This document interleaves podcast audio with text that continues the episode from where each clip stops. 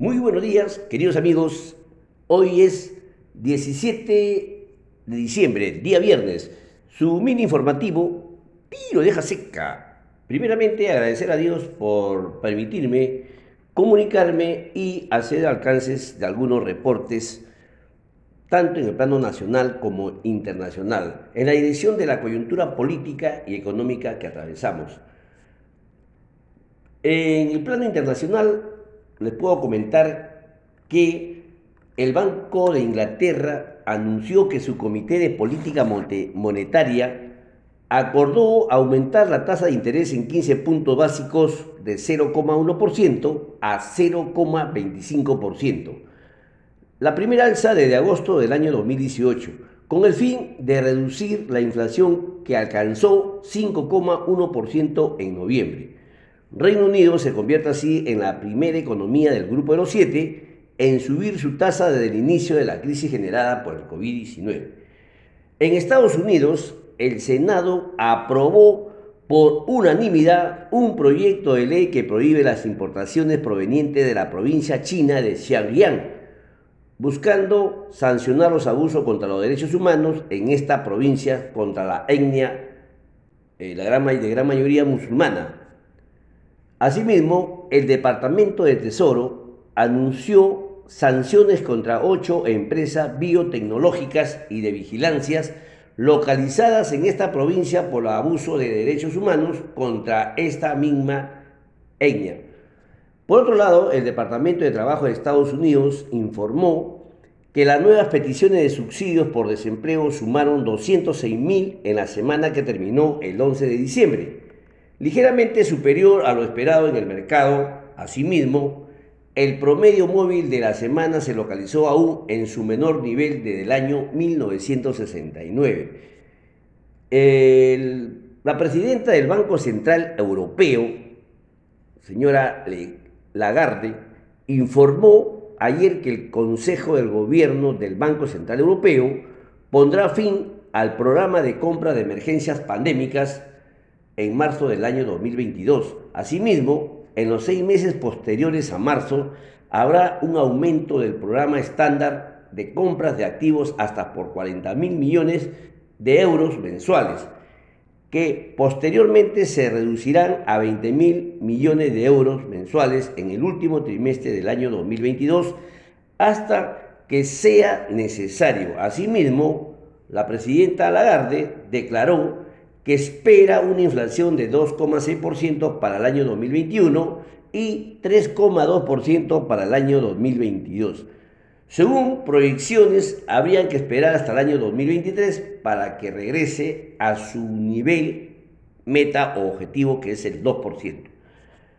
Otro hecho relevante eh, en el plano internacional, en Chile, por ejemplo, eh, los los, los, dos candidatos antagónicos de, que se presentan en la segunda vuelta a la democracia de Chile, después de los comicios del 21 de, noviembre, eh, por ejemplo, entre Gabriel Boris y José Antonio Casar, vienen sumando apoyo de distintos sectores en esta recta final. Ninguno de los postulantes superaron el 30% de los votos en los comicios pasados, por lo que cada apoyo es significativo para impulsar sus campañas.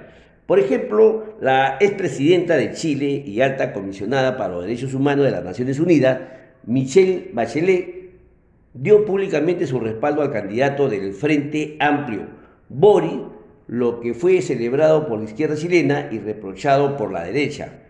Pero la alta funcionaria no es el único personaje de relevancia internacional que han dado su espaldarazo a algunos de los aspirantes al Palacio de la Moneda. Eh, por ejemplo, en el caso de su contrincante Kass, em, que emprendió a finales de noviembre, de noviembre un sorpresivo viaje a Estados Unidos, donde sostuvo un encuentro con el senador republicano Marco Rubio según el líder del Partido Republicano de Chile, en su reunión abordó distintos temas de interés internacional, por lo que podría ser el futuro del país. También se pronunció el expresidente de Uruguay, eh, el expresidente José Mujica, ¿no? donde también se dirigió un mensaje a, los electores chilenos, eh, sobre todo respaldando a, Bori, y donde, donde anuncia pues, que se trata de un líder joven, que tiene la piel joven, tiene el coraje de tener utopía, de pensar en un mundo mejor. Su respaldo oficial al abanderado de la Dignidad, o sea, al líder del partido Bori, lo hizo mediante un video usando en, la franja electoral del candidato chileno en que se presentaban manejando un tractor en un campo, donde anunciaba que cultiven la esperanza, no cultiven el odio, no cultiven el fanatismo, según subrayó en su franja electoral. Bien, queridos amigos, pasamos ahora al plano nacional. Vamos a comentar los hechos más relevantes que han ocurrido en nuestro Perú. El pleno que se celebró el día de ayer en el Congreso rechazó la admisión a debate de la moción de censura contra la presidenta del Parlamento, María del Carmen Alba, con 20 votos a favor y 83 en contra y 6 abstenciones. Tras la votación de la admisión del debate de la moción de censura contra la presidenta del Congreso, María del Carmen Alba, los congresistas Guillermo Bermejo y, y Echevarría presentaron sus renuncias irrevocables a la bancada oficialista de Perú Libre. Asimismo, también el Pleno aprobó por, con 76 votos a favor, 46 en contra y 3 abstenciones el predictamen del proyecto de ley número 644 barra 2021, en donde indica que toda reforma constitucional deberá ser aprobada por el Parlamento antes de que sea sometida a referéndum. Otro hecho relevante es que la Comisión de Constitución aprobó el predictamen recaído en el proyecto de ley número 583-2021 para otorgar facultades legislativas al Ejecutivo en materia tributaria, fiscal, financiera y de reactivación económica. El dictamen aprobado no da facultades a las siguientes materias. 1. Cambios en el régimen tributario minero. 2 modificaciones del impuesto a la renta de primera, segunda, cuarta y quinta categoría. 3. Aplicación del impuesto general a la venta a las pólizas de seguros y servicios digitales. 4. Otorgamiento de créditos por parte del Banco de la Nación. Subrayo que la Comisión de Economía sesionará hoy día para presentar su propio predictamen. Así que está en salmuera todas las facultades sobre todo en materia tributaria, a los que dejado de explicar, probablemente quede sin efecto. ¿no?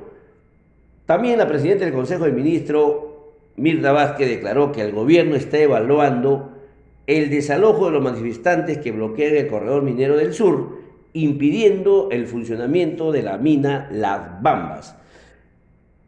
El tipo de cambio cerró ayer en jornada 4.0389 por dólar, BCR intervino en el mercado cambiario colocando 51 millones de dólares en su cambiario ventas a tasas fijas. Sin embargo, también se registraron vencimientos por 99 millones en su cambiario ventas, dando como resultado una oferta negativa de alrededor de 48 millones de dólares. Además, se colocaron 60 millones en repo por proveer liquidez en dólares y se reportó vencimiento de estos por 80 millones de dólares. Para completar la información, podemos decir que el tipo de cambio en Chile eh, se cambió por cada dólar en 846.97 pesos chilenos. En Colombia se cotizó por dólar 4.016.07 pesos colombianos. Y el índice de la moneda estadounidense frente a las otras del mundo se ubicó en 96,04. Los principales comodines en el mundo, puedo citar que el cobre al alza se situó al cierre del día 16 de diciembre en 418 dólares por libra, oro 1.799 dólares la onza, zinc 149 dólares por libra y la plata 22 dólares por onza. El combustible texiano americano se ubicó en 22 dólares por onza, el petróleo texiano 72 dólares por barril, perdón. Eh, los granos en el mundo se ubicaron en 591 por buchel, trigo 771 dólares, por buchel y la soya 1.278 dólares por buchel. Bien, queridos amigos, en relación al, reporte MINSA, puedo comentarles que reporta 12 personas fallecidas por COVID-19. Eh, ya estamos en 71,8% de la población vacunada y se dispone de un stock de 91 de 9,1 millones de vacunas, ¿no? Todas estas fuentes, amigos, la pueden ubicar en la, en la, fuente de SBS, el Bloomberg Internacional, INE y también eh, la web del Congreso de la República y MINSA respectivamente. Bien, queridos amigos, son todas las informaciones anunciadas hasta el día 16, cerrados al día 16 de diciembre. Bien, queridos amigos,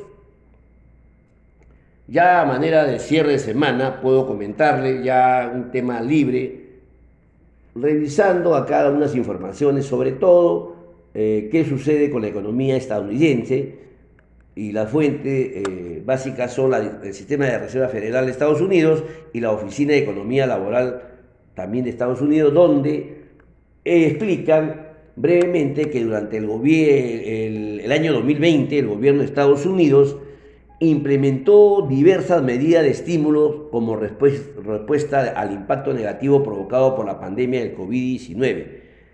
Dentro de ella destacan tres paquetes de estímulos fiscales por un total de 2,3 billones de dólares y una fuerte política monetaria expansiva por parte del sistema de reserva federal la economía estadounidense se contrajo en un 3,4% el año 2020 y la tasa de desempleo cerró en 6,7% en diciembre del año 2020, luego de llegar a un máximo de 14,7% en abril del año 2020. Para este año 2021 el escenario se presenta de la siguiente manera. La economía comenzó a mostrar un importante rebote apoyados por los programas fiscales de estímulos y una política monetaria que continuó siendo fuertemente expansiva eh, por el lado de la Reserva Federal, el lado fiscal, la actual administración lograr, logró la aprobación del plan de rescate estadounidense por 1.84 billones de dólares a principios de marzo. Y la ley bipartidista de empleo e inversiones en infraestructura por 1,2 billones de dólares al 15 del mes pasado. Por el lado monetario, el sistema de reserva federal, con el fin de aportar liquidez a la economía, ha aumentado su tenencia de valores en 3,4 billones de dólares entre marzo de 2020 y noviembre del año 2021 y, a su vez, ha mantenido la tasa de referencia entre 0 y 0,25%. Con todo ello, por el lado de la producción, la economía estadounidense se ha recuperado rápidamente registrando un crecimiento trimestral superior a 6% en los dos primeros trimestres del año que podría llevar al país a crecer un 5,5% en este año 2021. Según el sistema de reserva federal, en cuanto al mercado laboral, este se ha recuperado rápidamente a lo largo del año, registrando en noviembre una tasa de desempleo de 4,2%, la tasa más baja desde que empezó la pandemia. Sin embargo, factores internacionales como la crisis energética, así como la alza del precio eh, del maíz, el trigo, han llevado al país a registrar tasas de inflación no vista en los últimos 30 años. Debido a ello, el sistema de reserva federal anunció el último miércoles el aumento en el ritmo de reducción de sus compras mensuales de bonos de 15 mil millones de dólares a 30 mil millones de dólares en diciembre, a fin de culminar su programa de estímulos en marzo del año 2022. Sin embargo, también anunció que dejará sin cambio su tasa de interés de referencia, manteniéndola en el rango de 0%, y 0,25%, y previendo que éste se ajuste al alza hasta en tres ocasiones durante el año 2022. Con todo ello, lo explicado, la economía estadounidense continuaría creciendo hacia el año 2023 impulsado por los paquetes fiscales mencionados anteriormente, los cuales tienen un, horizonte de ejecución en un plazo de 10 años, pero de forma más moderada, moderada producto de una base de comparaciones más alta y la normalización de la política monetaria. En, ese, en este contexto, el sistema de Reserva Federal espera una tasa, una tasa de crecimiento de 4% para el año 2022 y 2,2% para el año 2023. Bien, queridos amigos, son los comentarios que la fuente es el sistema de la Reserva Federal estadounidense y la Oficina de Economía Laboral.